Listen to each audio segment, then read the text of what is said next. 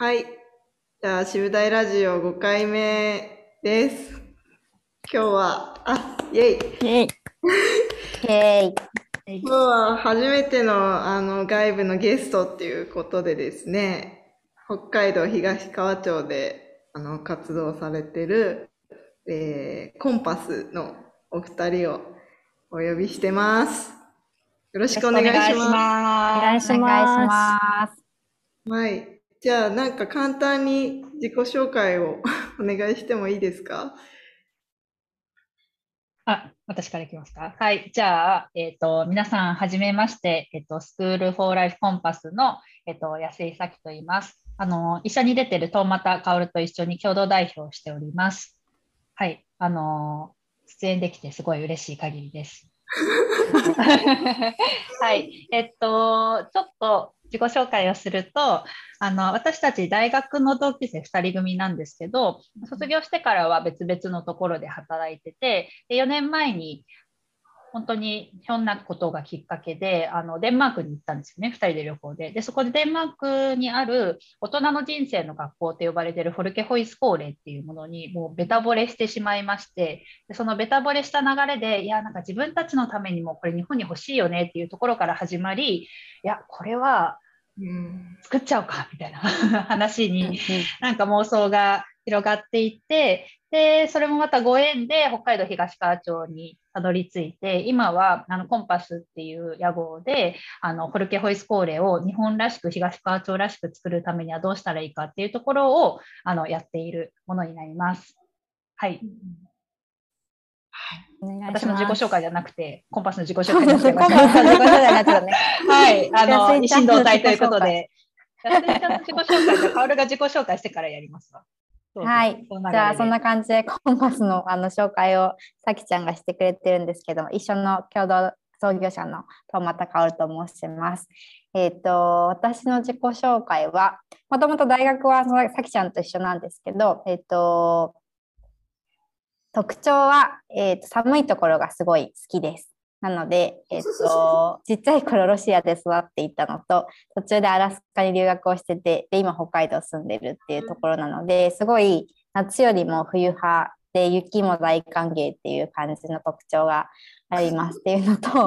と2つ目が学びがすごい好きですっていう形で、えっ、と、大学時代に教育系のゼミに入ってたのと、あと、あの、高校生とか大学生向けのキャリア教育みたいな NPO をやっていて、途中社会人で代表もあの3年間ぐらいはやってたって形ですと。で、一応、あの新卒ではベネッセっていう教育の会社であのずっと働いていて、高校生向けの進路情報誌の編集者とかやりながら、なんか多分未来のことが考えるのが趣味なのか、なんか人の人生になんかこう選択する時のサポートをするみたいなところがすごい好きで、ずっとその仕事をやっていて、で、さきちゃんとデンマーク行った時には、えっと、アメリカ系のコンサルティング会社で働いていて、今はその姿は全くなくなってしまってるんですけど、まあ、超ゴリゴリ働いてたんですけど、なんかすごい、あの、仕事自体は楽しいけど、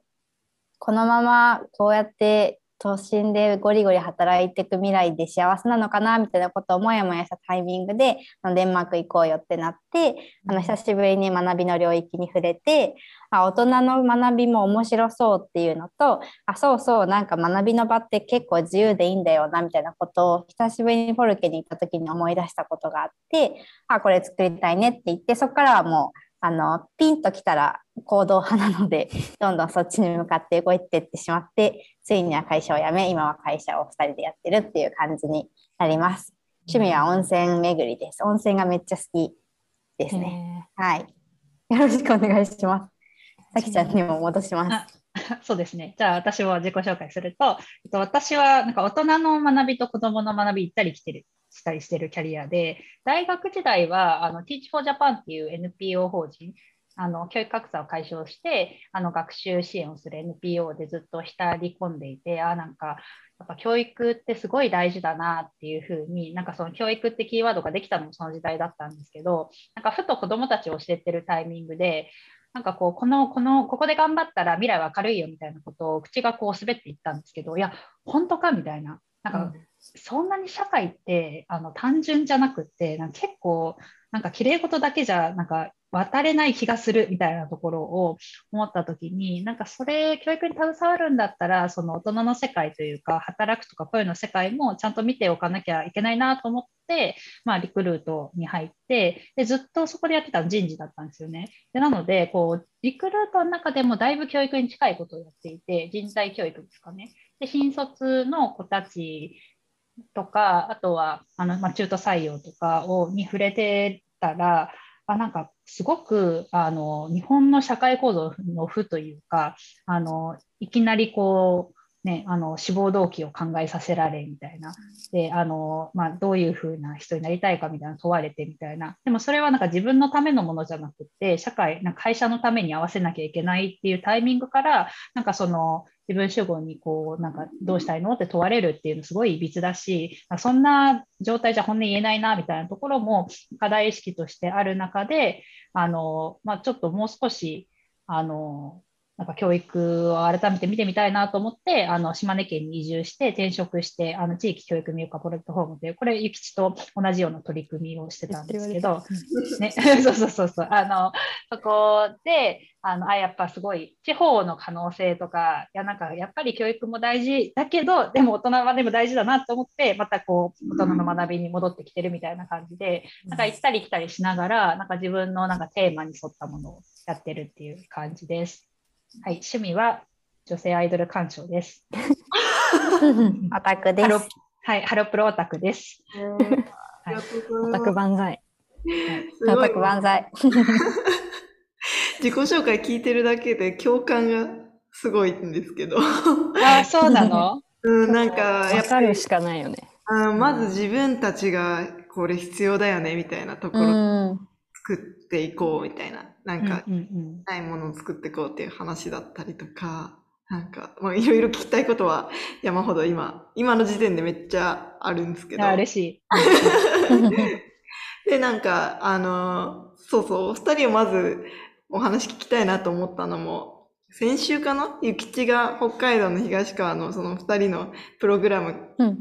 やってるプロ、あの、コンパスに参加して、戻ってきた時の熱量がもうすごくって、いや、もう、うざかった、うざかったよ、ね。すごいよ、みたいな。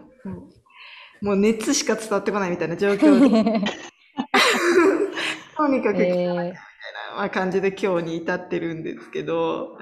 ね、ゆきちも、あの、ちょっと軽く、なんで東川に行くことになったのかとか、なんか、どうだったのか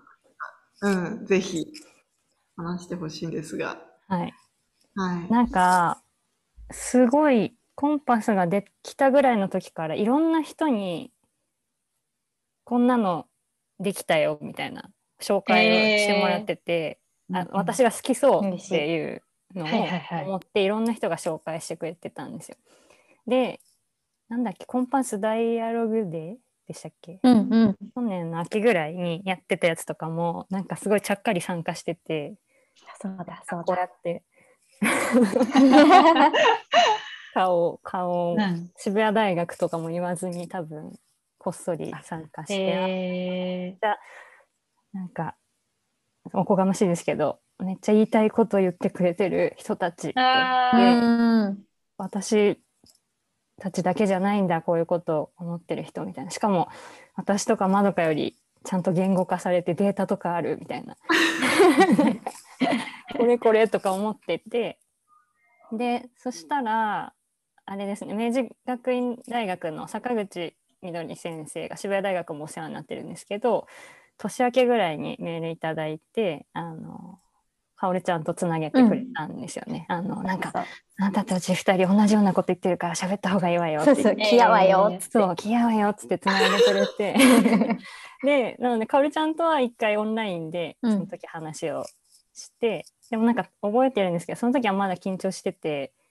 なんか割と NPO の継承むずいみたいな話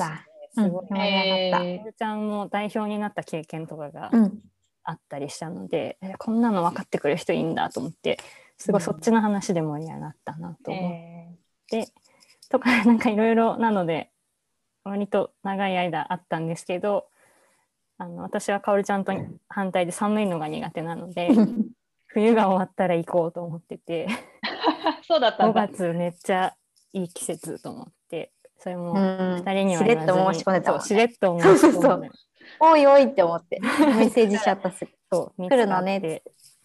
メッセージをもらいました。っていうなのでなんか割とやっと行けたっていう感じだったんですけど。うんなんだろう自分たちがその普段の肩書きとか役職を置いて一人の自分個人に戻って話ができる場を作りたいとか言って渋谷大学で大事にしてる割に、自分自身がそういう場を作れてなかったっていうのをすごく思って特にこの2年コロナで割と学長でいる自分あ学長の自分でいる時間がすごく長くを占めてしまっててそれはなんかまどかとも話したりしてたんですけどなのでコンパスは本当に2年ぶり3年ぶりぐらいにあの本当に普段の自分の仕事とか立場を忘れて自分自身で参加できた時間だったなと思ってあこれは絶対まどかもそういう時間あった方がいいと思って絶対行った方がいいうん。絶対行った方がいいって月曜の朝日曜日の夜帰ってきて月曜の朝からプレゼンをするっていう、それで月曜か火曜に私が申し込むっていう。そうそうあーねめっちゃ早かった。うん。そうです。でも感じるものがあった、その申し込みのなんかスピードと、あのコメント欄にあの熱烈プレゼンされたからですっていうので、なんか2人の情景がすごい思い浮かんでうん。いいなと思ったし、うん。うん。でその肩書きなしでっていう時間はなんかちょっとうるっときた、なんかそんな風に表現してもらえてうん嬉しい限りです。うん。いや本当にいい時間でした。本当に行ってよかったなと思って。うん。そう、こういう時間が必要だったんだ、私にはとか言ってすごくうん。言ってたんで、なんかそう、あのホームページの一番上にもね、その私の小さな問いから社会が変わるっていうあのメッセージとかあるじゃないですか。とか今のはあのゆきちの話でも、なんかこう自分っていうまず、なんだろう、こうその肩書きとか置いて自分っていう、えー存在で、まあ、自分の言葉を持って何かこう関わっていくみたいなことをすごい大事にしてるんだろうなってすごい伝わってきてて あのすごく共感してるんですけどこれあれかな？こういうこういう流れでこういろいろ質問入っていきたいなって思ってるんですけどいいですかね？もちいいろん。ですいいです。うん。自然な感じだったよ今。全然大丈はい、うん。なんかその辺夫。の あの、私の小さな問いから社会が変わるっていうふうに、まあ私っていう個人の小さな、まあ、存在と社会っていうものを、なんだろう、両方大事にしてるような感じを私は受け取ってるんですけど、なんかその辺の思いとか、こだわってる理由とか、ちょっとその辺まず聞きたいなと思ってるんですけど。うん、いやでもなんかその一文からそこまで読み取ってくれるのめっちゃ嬉しい。すごいね。うん、すごいよね。あのもうまさに言いたいこと全部言ってくれた感じがしてる。終わり終わり。あでもそう、なんかそれが、えっと、い言うのは安し、実現するの難しうんいだと思うんですよね。なんかこう、個人によった、なんか場も必要だし、でも、でも個人が社会に働きかける場も必要だし、みたいなところで、でも、なんかその単体だったら結構、あの、研修だったりとか、あの、大学院とかであったりするけど、それをこう、丸ごと、なんかそそういうホールネスが大事だよねっていうところで、あの行われてるのって、ないけどしょうがないのかなってうっすら、なんか会社に働いていて、人事やってた時の私とか思っていて、でも、そのフォルケホイスコーレを見たときに、あ、なんかや、やっぱそれ大事にしていいんだっていう衝撃、最初にこう、なんか自分が大事にしている価値観を、ちょっとなんかうっすらぼんやり、なんか、うん、ちょっと欺瞞だなというより思っていた時期もあったんだけど、そのデンマークでフォルケを見たときに、あやっぱりまずはその個人が豊かになることを欲張っていいんだとか、うん。なんかその感性に蓋をせずに、その生き生きと生きてる状態みたいなところを認めていいんだみたいなところが、まあ、学校全体に溢れているで、それがもうなんか入った瞬間になんか感じるものがあるし、なんか学校の校長先生もそれを語ってるし、これがフォルケの価値だって語ってるし、で、授業にも全部それみたいな、なんかそれが徹底されてることの凄まじさと、なんかこう、その凄まじさから感じるなんか応援、なんか、あ、いいんだ、これを大事にしていいんだっていうのが、まず前提としてあったのと、で、それだけじゃなくて、あのまあ、個人のなんか受容して、なんか大事にしたあとは、やっぱりその社会にどう関わっていくかとか、なんか社会にを自分からどうやって作っていくかっていうところも、セットでフォルケホイスコイの学びだよっていうところをあの言ってる人たちが多いから、なんかこう、ね、人生考えるとか、なんか内省するだと結構なんか暗めでうつうつとしてみたいな、なんかこう神妙な顔つきで悩まなきゃいけないみたいなのを日本のなんかそういう界隈だと感じることがあるけど、そうじゃなくてそこからどうなんか社会に飛び出ていくかみたいなところの社会づくりに関わってるみたいなのが、なんかすごく素敵で、で、その言葉一文考えるのも結構カオルと2人で、うん、これはどういうことなんだろうとか、どうつながってるんだろうねみたいなのも、なんかうねうね考えながら、なんかこう、2人で決めたっていう感じか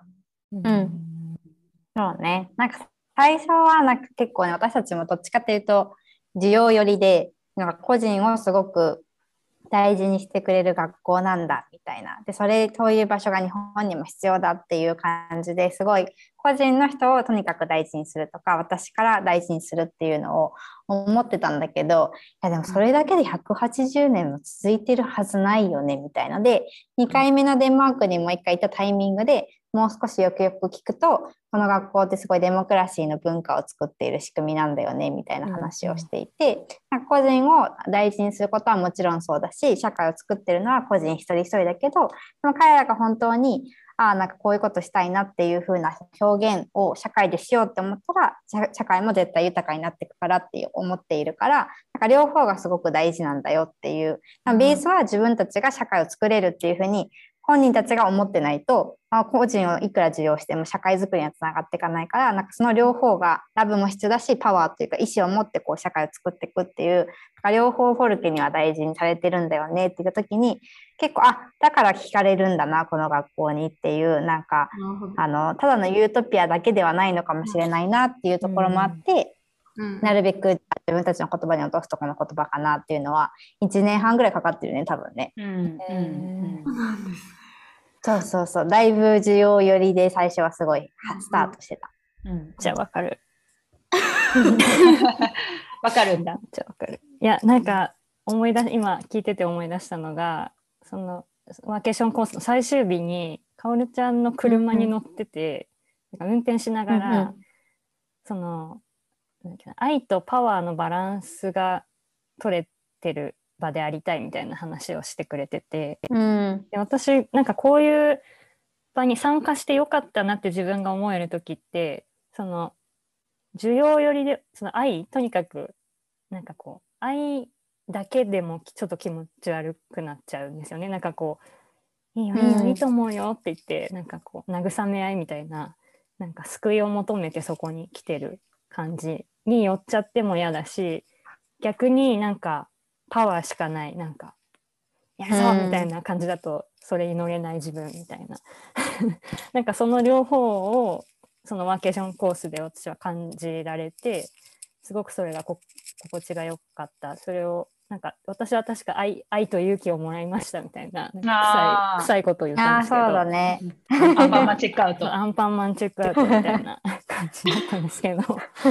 そうでもそれを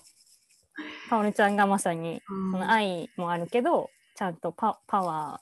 ーこう、うん、愛へのパワーを感じられればのそのバランスを取り取ることがこう大事だよねみたいな話をしててすごいそれは分かると思って、うん、なんか渋谷大学もやっぱり誰でも無料で来れるよっていうとちょっと救済所的な風にな,、なりがちだと思うんですけど、でもやっぱりそこにいつも思うのは学びに来てるっていうポジティブな、うん、こう、うん、自主性のある行為が伴うからなんかそれがすごく大事なことだなと思ってて学びの場っていうものが持つ、こうパワーってそこにあるのかなと思ったりしたのでなんあそれを思っての分かるっていう反応でしたっていう。うんうん、あとなんかさっき、うん。さきちゃんが言っていたそのやっぱデンマーク行った時に個人の豊かさみたいなものも大事にしていいんだってすごい思ったっていう話は、なん逆を逆に言うとその、うん、大事に個人の豊かさだけを大事にしていたらダメなんだって思ってたるようなそういう無意識のプレッシャーとかもなんかどこか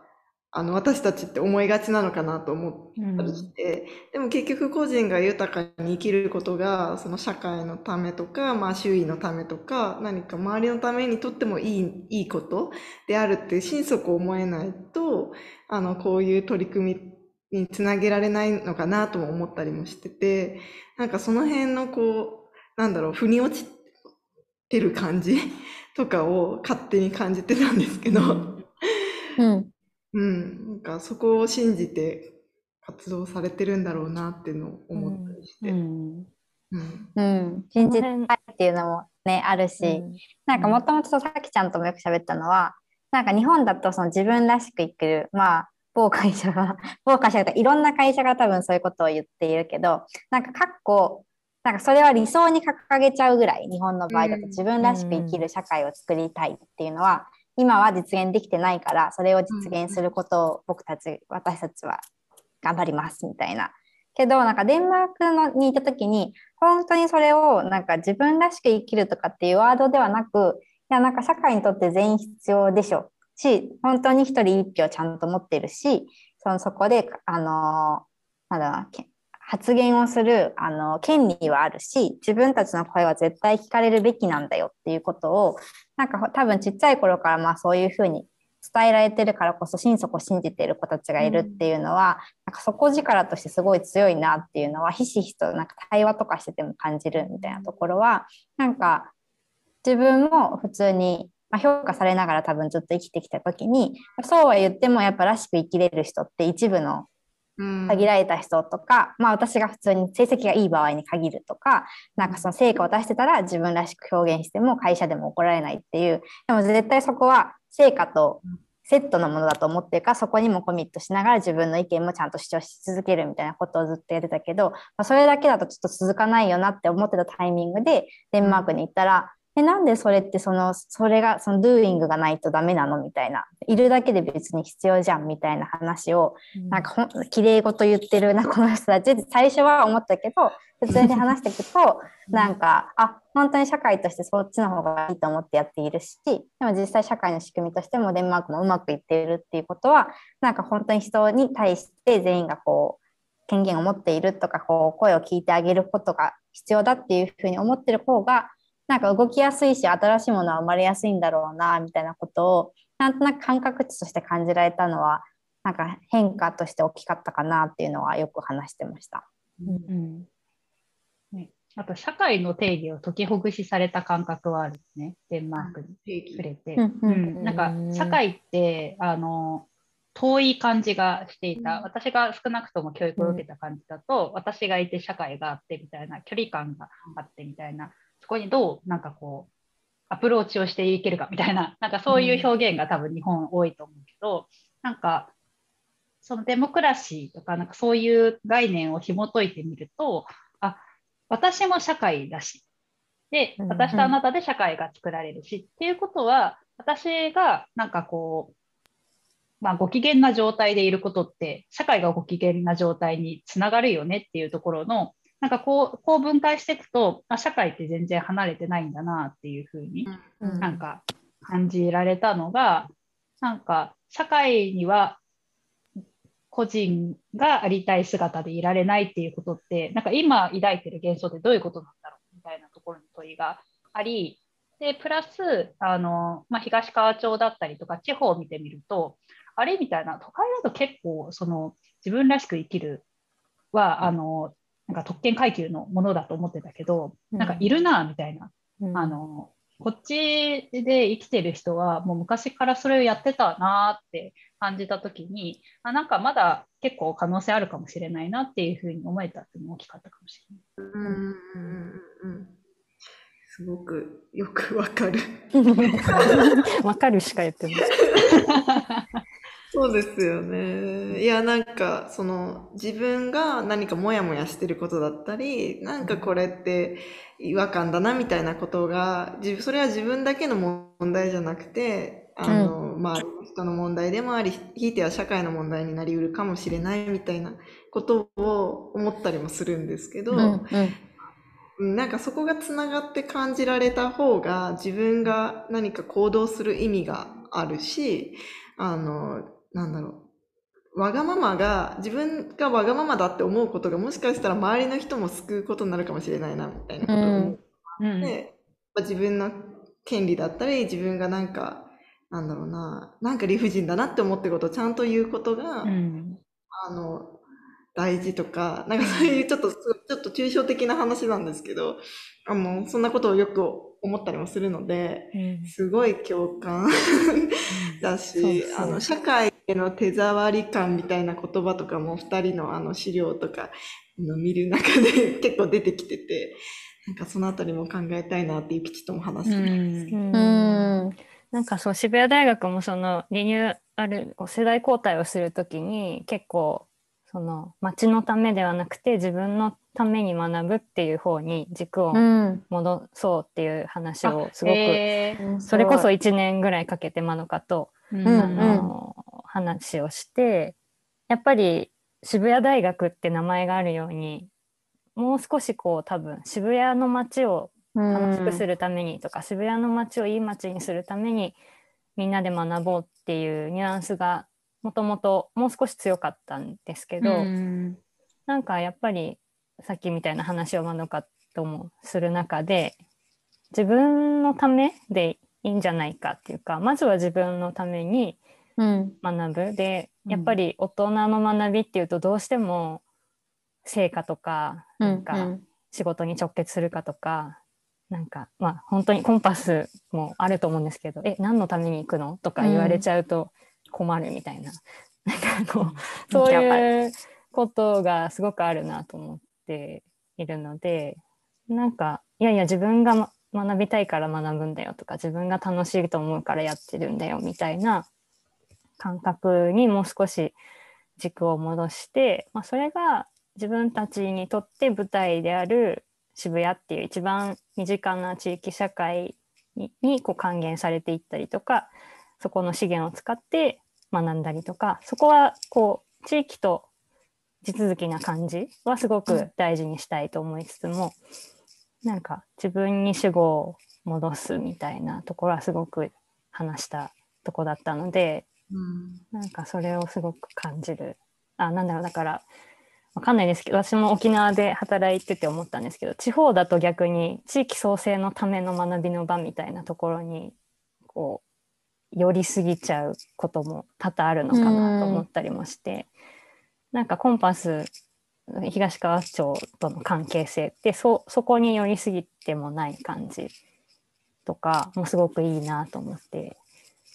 うん。うんうん、確かに確かに。私たちもなので、なんか東川町になんか還元してくださいっていうスタンスは全然取らず、でも東川町の資源とか人とかと一緒にこう学びを紡いでってるみたいな時に、なんかでも1年半やってみて、で、東川町の人も、あ、確かにねって言ってくれてることとしては、なんかその自分を大切にする時間を取った地域って多分すごいその人にとっては大事な思い出の地域になるから、また帰ってきたいって思えるっていう形で、なんか形として何か東川町に大きく貢献はしないかもしれないけどその人にとっての大好きな町が東川町になるってこと自体は多分東川にとってはすごい嬉しい長期的にとっては嬉しいことなんだろうなみたいなことは実際帰ってきてくれたりとかこうやって、うんあのゆきちゃんがまどかちゃん誘ってまた新しい子がこう東川町に来てくれたりとかっていうところをなんか学びを介して本当はきっと来なかった層がこうここに来てくれるみたいなことって大きいよねっていうなんかこうアウトプットをなんかどこに置くのかもなんかこういう学びを作る時に大事だよねみたいな話は前デンマークの人ともしていてなんか日本の人たちもなんかビジョンはすごくいいものを立てているって彼女曰く言いつつけどいつもなんかアウトプットの置き方がおかしいみたいな。それをなんか偏差値っていうのにそのままフィックスしちゃうと、うん。どんだけこう自分の頭で考えて何とかするみたいななんかビジョンを掲げたとしても、まあ、考えなくなるよねみたいな時に、なんかそこは確かに東川淳八さんもが結構緩かったから、うん。まあでもきっと君たちはいいことやってくれるから任せるよみたいな感じで、まあ、1年半とか2年ぐらいこうやってみたらって言ってくれたのは大きかったけどその時になんか何人移住させて何人こうなんか授業をやらせてとかってやってたらよくわかんない学び屋になってたんだろうなっていうのが、うん。まあ、とにかく頑張って楽しいプログラム作って人呼ぶからみたいなあとはよろしいみたいな感じでいいよっていう時に なんか学びはそういうそんなに成果主義じゃない風にしたする方がこういうデモクラシーとかこう民主的な学び屋とかはいいんだろうなっていうのはうんねあのたい限りだけどありがたいっていうなんか全然違うこのそう難しいっていう。うん。うん。確かにいな。やでも素晴らしいですねそれを自治体がうんうんうん。すごいとこ、い いとこだった。